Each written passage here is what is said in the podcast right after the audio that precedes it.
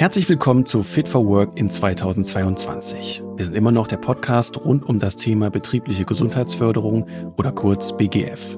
Wir beschäftigen uns mit den verschiedenen Perspektiven, aus denen man die Herausforderungen und Chancen einer erfolgreichen BGF betrachten kann.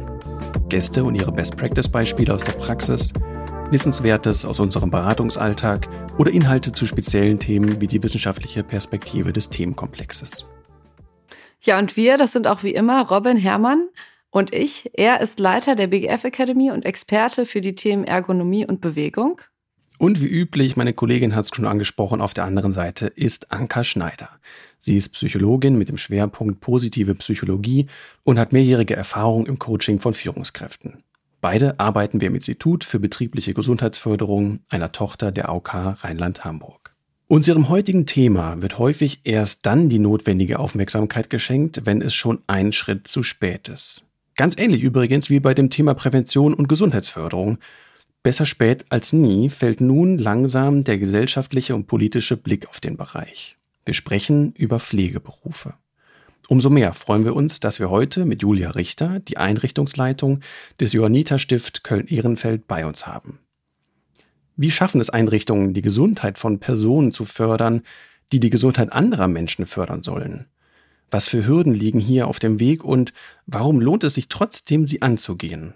Findet aktuell tatsächlich ein gesellschaftlicher Wandel statt, der das Bild des Pflegenden eventuell verändert? Und ehrlich gesagt kann ich mir hier kaum eine bessere Gesprächspartnerin als Julia Richter vorstellen. Sie ist nicht nur ambitioniert, wenn es um die eigene Gesundheit geht, sondern sie und ihre Einrichtung wurden im Jahr 2021 auch mit dem BGF-Preis für gesunde Pflege ausgezeichnet. Alle Berufsgruppen, die zueinander gekommen sind, hatten danach auf einmal viel mehr äh, Spaß an der Arbeit gerade auch in Pandemiezeiten eine signifikante Senkung der Krankheitsquote zu erreichen, würde ich schon als guten Erfolg einer ähm, ja, BGM bezeichnen, die wir dank der AOK und des BGF-Institutes umsetzen konnten. Ich sehe es schon als Benefit an, dass wir auch extern gecoacht werden. Jetzt hat unser Gesundheitsminister Bundesgesundheitsminister Karl Lauterbach vor kurzem gesagt, das Interesse am Pflegeberuf steigt deutlich. Wie siehst du das? Julia ist seit 1999 examinierte Krankenschwester und kann entsprechend auf Jahre der Erfahrung zurückblicken, die 2006 durch den Abschluss als Diplom-Pflegewirtin ergänzt wurden. Sie selbst hält sich gesund, indem sie in ihrer Freizeit gerne liest, Pilates und Yoga macht und sich und ihre Liebsten mit selbstgebackenem verwöhnt. Zusätzlich sieht sie eine gesunde Mischung aus Beruf und Familienleben als sehr relevant. Dies äußert sich zum Beispiel darin, dass sie jeden Samstag zum Eltern-Kind-Turnen geht und die gemeinsame Zeit mit ihrer Tochter hier sehr genießt. Herzlich willkommen, liebe Julia. Wir freuen uns sehr, dass du bei uns bist bei Fit for Work. Ja, vielen Dank. Ich freue mich auch, bei euch zu sein. Ja, herzlich willkommen. Sehr schön, dich heute hier zu Gast zu haben. Und ich glaube auch in der letzten Zeit haben wir alle mehr oder weniger neue Einblicke oder tiefere Einblicke auch in die Pflegealltage bekommen und freuen uns daher umso mehr, jetzt jemanden hier sitzen zu haben, die uns da direkte Einblicke und tiefere Eindrücke nochmal schildern kann, wie es aktuell aussieht. Und vielleicht können wir gerne auch direkt so starten. Kannst du uns ein bisschen mitnehmen, wie so der Alltag in eurer Pflegeeinrichtung eigentlich aussieht aktuell? Ja, also wir haben ja insgesamt 80 Bewohner, die bei uns wohnen und 19 Mieter des betreuten Wohnens. Es sind circa 50 äh, Mitarbeitende in der direkten Pflege tätig und darüber hinaus haben wir noch Mitarbeiter im sozialen Dienst, im Betreuungsdienst, in der Wohnküche und äh, die Haustechnik und nicht zu vergessen die Hauswirtschaftsleitung und die Mitarbeiter der Rezeption und Verwaltung. Und wir haben jetzt zwei Jahre Pandemie hinter uns, haben mhm. sehr viel erlebt und sind momentan auch Corona-frei, weil wir Anfang des Jahres einen Corona-Ausbruch hatten, der sehr arbeitsintensiv war. Aber seit über zwei Wochen konnten wir die Maßnahmen wieder etwas lockern und unseren Bewohnern und Mitarbeitenden geht's gut. Schön. Das ist die Hauptsache, ja. Und da hört man ja schon, dass da nicht nur viele verschiedene Perspektiven in eurer Einrichtung sind, sondern wahrscheinlich auch entsprechend viele Interessen, die da mit, mit einspielen in den Alltag. Wo siehst du so die typischen Herausforderungen in deiner Branche? Es ist jeden Tag wieder aufs Neue, dass die Schnittstellen miteinander zusammenarbeiten. Also wir haben jetzt aktuell neun Bewohnereinzüge bei uns in der Einrichtung. Und das ist sehr, sehr viel. Und da muss die ganze Logistik funktionieren. Ne? Von dem Heimaufnahmegespräch bis hin zum Einzug. Die Hauswirtschaft muss das Zimmer vorbereiten. Die Pflege muss die gesamte Dokumentation vornehmen und alles erstmal sicherstellen, dass die Versorgung gut klappt. Und das ist ein hoher administrativer als auch pflegerischer Aufwand. Und da stellen wir immer fest, dass man ganz viel miteinander sprechen muss, damit die Prozesse auch gut ineinander verlaufen. Ja, das wäre jetzt meine nächste Frage direkt. Wie schafft man das dann trotzdem? Und wenn du sagst, Kommunikation ist der Schlüssel, ist es das oder hast du noch einen Zaubertrick? Also wir setzen uns einmal in der Woche im Blitzlicht zusammen. Da kommen alle Bereiche für zehn Minuten runter ins Restaurant. Da wird dann die ganze Woche besprochen, was anliegt, welche Aufnahmen anliegen, mhm. äh, welche Festivitäten geplant werden. Und dann arbeiten wir natürlich auch viel mit E-Mail-Verteiler und versuchen aber auch, ja, das Telefon auch zu nutzen, aber auch zu einer Zeit, wo die Pflege nicht in der direkten Pflege ist. Also, dass wir das schon respektieren, dass wir dann erst ab zwölf anrufen und vorher die Pflegemitarbeiter in Ruhe arbeiten lassen. Mhm. Ja, spannend. Ich stelle mir das sehr herausfordernd vor, da so unterschiedliche Alltage, Perspektiven, Qualifikationen, Menschen generell unter einen Hut zu kriegen und da einen runden Arbeitsalltag hinzukriegen und Ablauf auch für die Bewohner und für die zu Pflegenden. Jetzt habt ihr ja den Pflegepreis gewonnen. Da hast du jetzt gerade schon einen kurzen Einblick gegeben, was ihr da so macht, äh, dass das ja auch bei euch vielleicht besser läuft als bei anderen. Was würdest du denn noch sagen? Was sind so Erfolgsfaktoren bei euch? Also was super gut ankam, waren die Fortbildungen für die Mitarbeiter. Also einen ganz großen Eindruck hat Humor in der Pflege hinterlassen. Das war so genial, dass wir diese Fortbildung auf jeden Fall nochmal durchführen werden, weil alle Berufsgruppen, die zueinander gekommen sind, hatten danach auf einmal viel mehr äh, Spaß an der Arbeit. Also wir konnten erleben, dass auf einmal so diese typischen ja, äh, wo es so ein bisschen knirscht, dass das einfach weggefallen ist, weil sie vieles auch mit Gelassenheit und Humor genommen haben. Und das war sehr schön zu beobachten. Schön. Ja. Ja.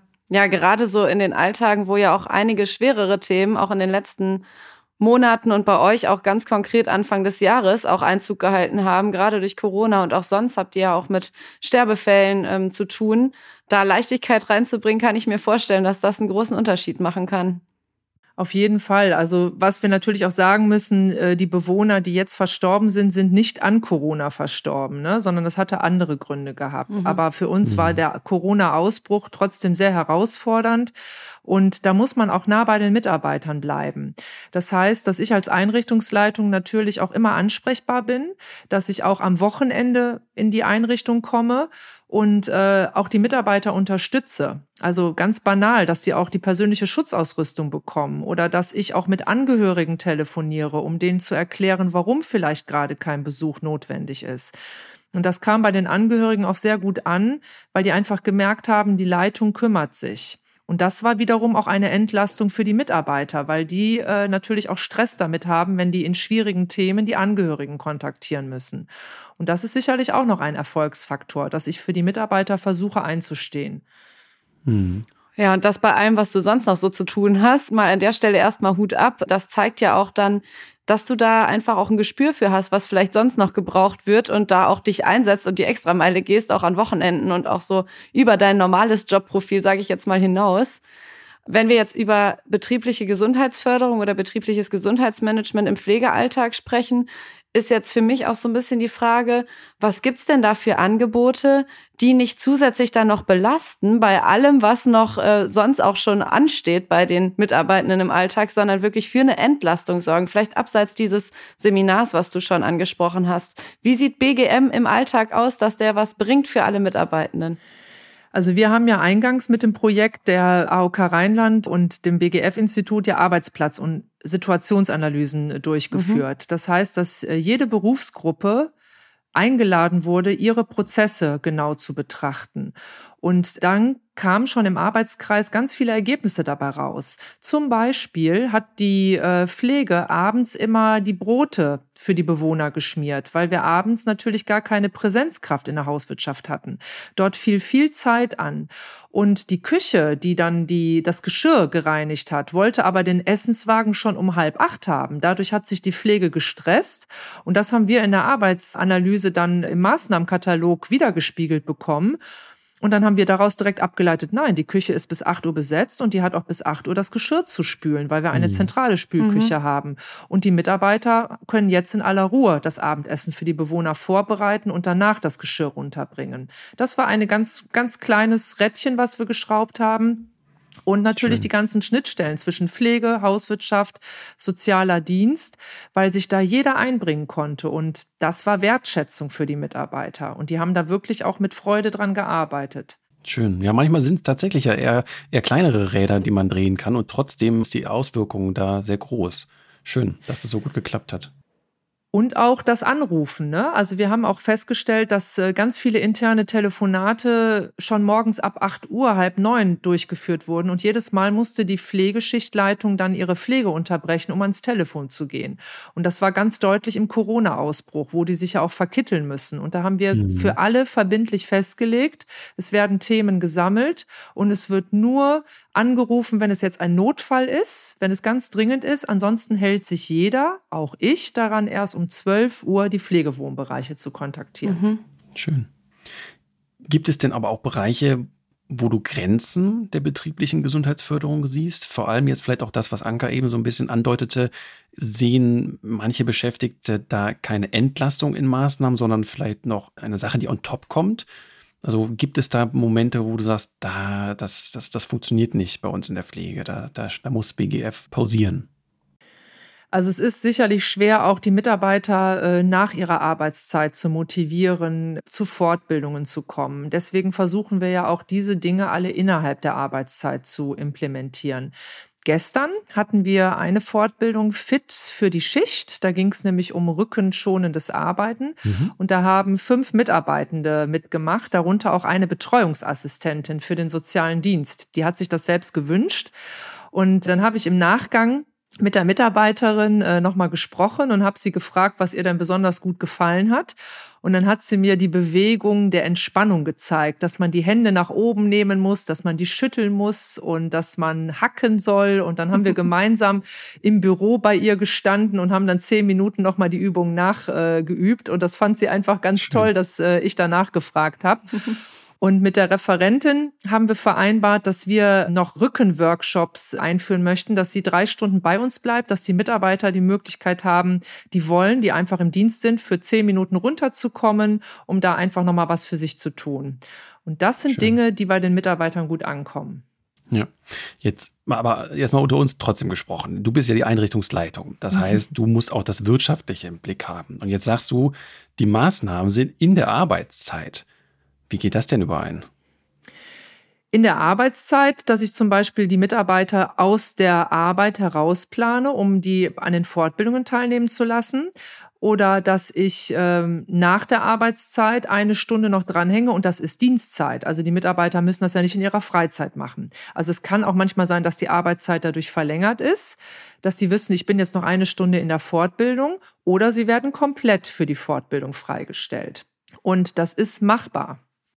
Ja, ich meine vor allem, du könntest ja aber auch sagen, liebe Leute, Gesundheit ist euer Privatthema. Das könnt ihr in eurer Freizeit machen. Das ist nicht die Zeit, wo ich als Einrichtungsleitung, auch mit Blick auf die Wirtschaft natürlich, euch dafür noch bezahle. Warum machst du es trotzdem?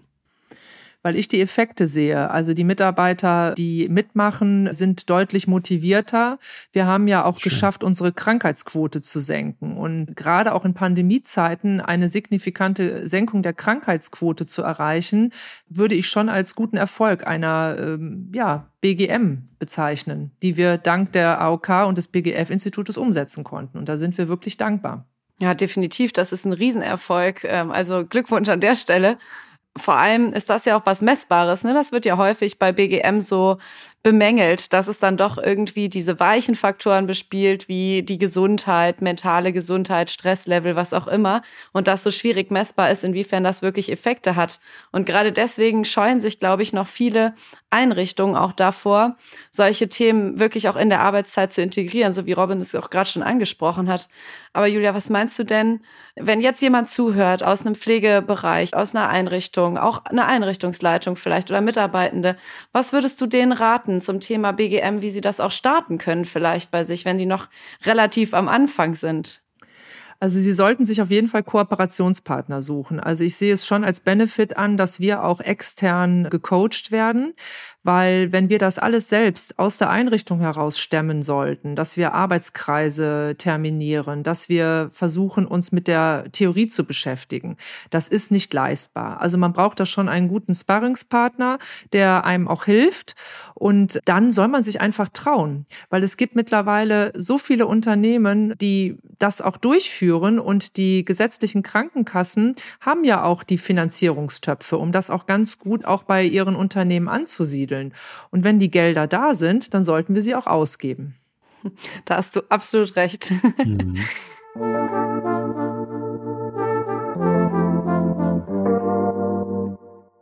Jetzt hast du ja auch schon gesagt, dass Kooperationspartner ganz wichtig sind, Sparringspartner, die einen unterstützen können, gegebenenfalls natürlich auch extern.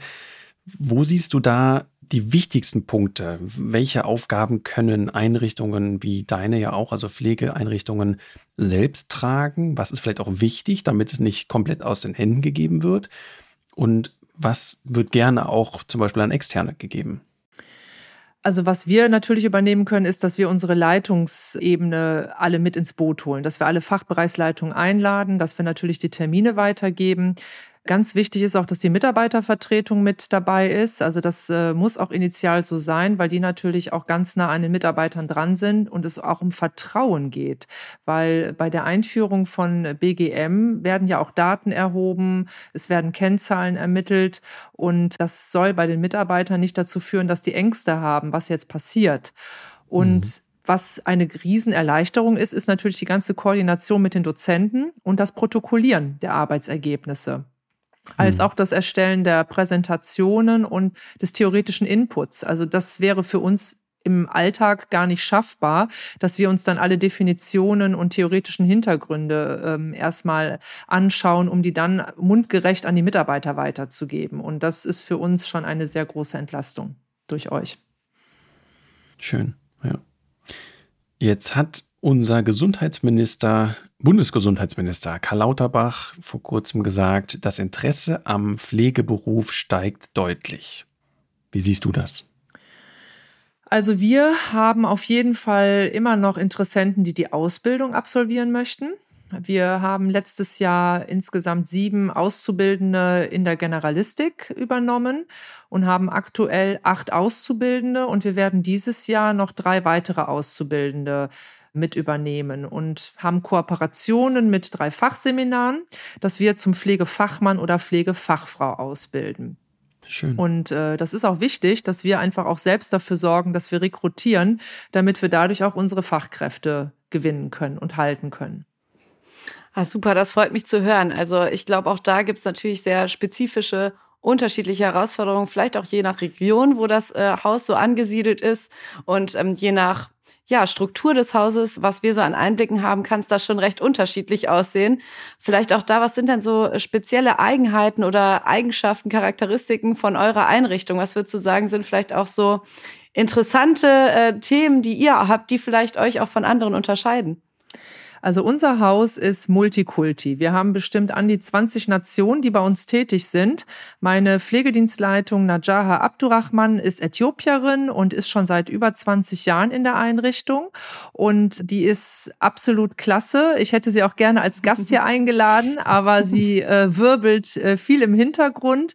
Und ja, uns macht auch aus, dass die Mitarbeiter super gut im Team zusammenarbeiten, dass da eine hohe Integration da ist und auch eine hohe Identität Identifikation mit der Arbeit. Die sind alle sehr fleißig und wir haben wirklich keine Zeitarbeit bei uns. Und das ist ein Novum in der Pflegelandschaft, mhm. dass wirklich die Dienste selbst abgedeckt werden. Und das ist schon etwas, womit wir auch punkten können bei Vorstellungsgesprächen, weil wir da meistens mit großen Augen angesehen werden, wenn wir sagen, dass wir unser Stammpersonal haben.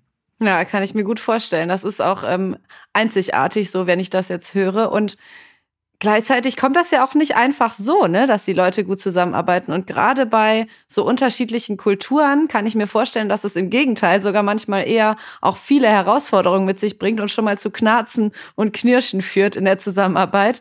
Was würdest du denn sagen, wie habt ihr das geschafft, dass ihr so gut als Team funktioniert?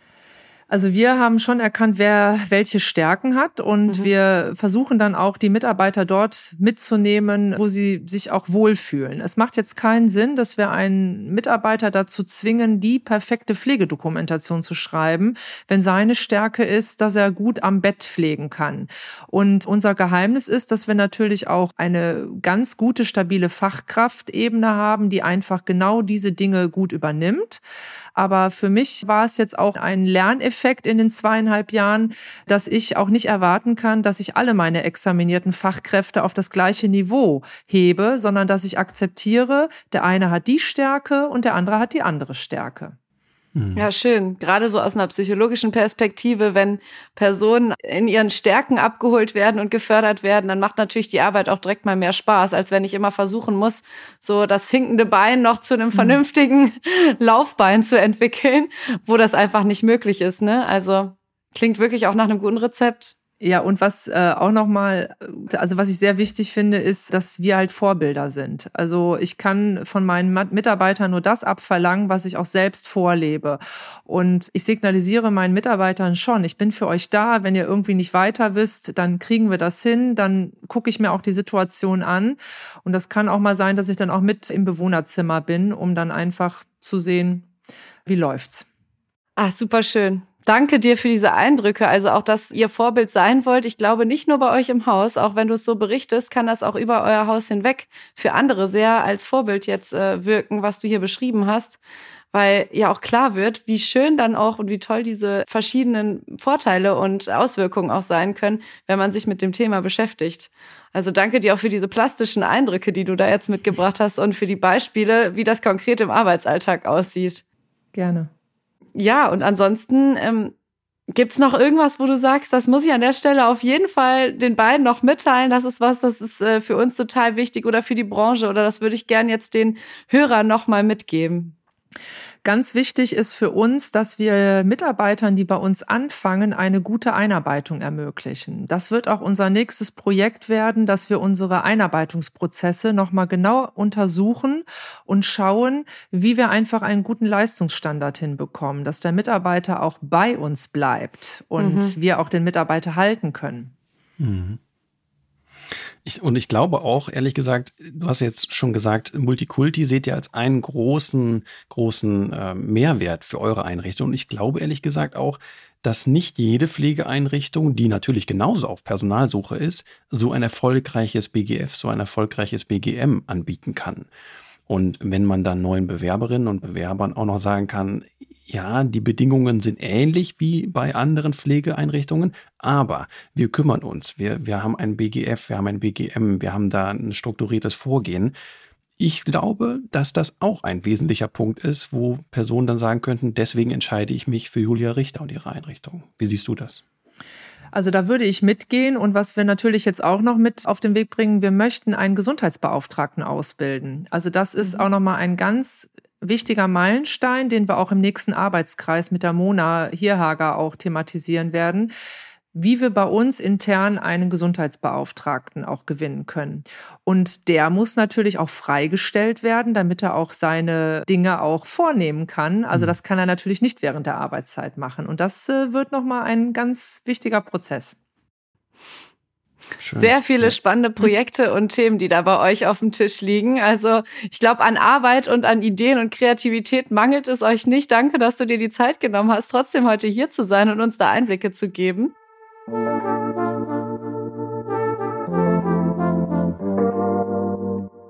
immer, unsere fleißigen Hörer werden es schon wissen, kommen wir jetzt wieder zu unserem letzten Abschlussteil, wo wir noch drei Fragen für dich vorbereitet haben, wo wir uns freuen würden, wenn du die noch kurz für uns beantworten würdest.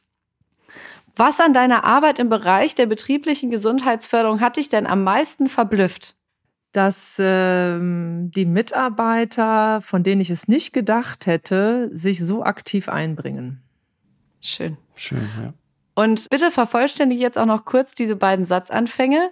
Als erstes, mein größter Fehler in der BGF. Dass ich äh, manchmal zu viel selbst erzählt habe und besser erstmal die Mitarbeiter hätte berichten lassen sollen. und was war dein größter Triumph dagegen in der BGF? Dass wir unsere Krankheitsquote signifikant senken konnten und den BGF-Preis Gesunde Pflege gewonnen haben. Super gut. Sehr schön. Und als letztes noch, welchen Rat würdest du denn dir selbst jetzt aus heutiger Sicht geben, wenn du nochmal an den Moment zurückdenkst, kurz bevor du mit dem ganzen Thema BGF beginnst? Dass ich äh, schon, also gerade was das BEM angeht, wirklich den Mitarbeiter kommen lasse. Also das Wichtigste ist wirklich, Initialfragen zu stellen und dann erstmal den Mund zu halten und abzuwarten. Und dann auch mal auszuhalten, dass es vielleicht was länger dauert, bis der mhm. Mitarbeiter mhm. etwas berichtet. Mhm. Das ist ein spannender Punkt, glaube ich auch. Was vielleicht auch manchmal im Alltag schwierig ist, wenn man Zeitdruck hat, wenn man ähm, Personalmangel hat und eigentlich gerne weiterkommen möchte und sich trotzdem diese Zeit zu nehmen. Hut ab. Es könnte natürlich sein, dass unsere Zuhörerinnen und Zuhörer auch noch Fragen haben. Wenn das so ist und ihr andere interessante Aspekte nochmal nachhören möchtet oder wenn ihr etwas erfahren möchtet, sendet eure Fragen gerne an unsere E-Mail-Adresse podcast.bgf-institut.de. Dann, liebe Julia, sind wir schon am Ende unserer Folge angekommen. Wir möchten ganz herzlichen Dank aussprechen, dass du dir die Zeit genommen hast, hier mit uns zu sein und aus deinem Alltag zu berichten. Vielen lieben Dank. Gerne. Ich habe mich sehr gefreut und äh, ich bin auch froh, dass es von der Zeit auch äh, so jetzt doch fix gegangen ist und ich dann gleich mich aufs Fahrrad schwinge und zur Arbeit fahren kann. Schön. danke, Julia. Danke für deine Zeit.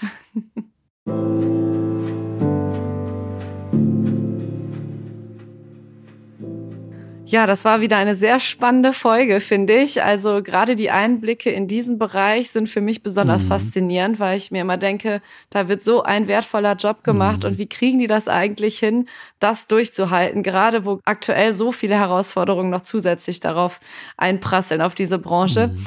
Was sagst du denn? Was war das, was du am meisten mitgenommen hast aus dieser Folge für dich?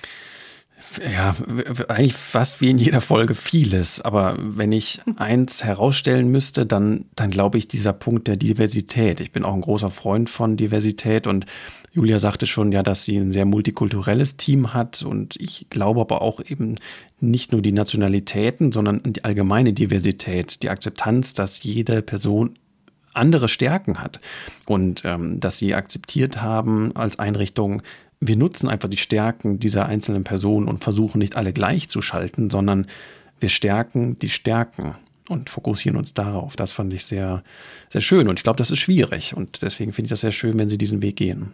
Was würdest du sagen? Ja, das würde ich natürlich auch gerne doppelt unterstreichen. Mhm. Ich finde ja auch, das zeigt, wenn Sie diesen Weg gehen und wie erfolgreich Sie diesen Weg gehen, dass das viel mehr bräuchte davon. Was ich auch noch total spannend fand, ist so dieser Punkt von abseits dessen, dass wir denken, dieser Arbeitsalltag ist so vollgestopft und wir wollen jetzt nicht noch mehr obendrauf laden für die Mitarbeitenden, hat es einen entlastenden Effekt eigentlich auch, wenn man sich mit diesem Thema beschäftigt.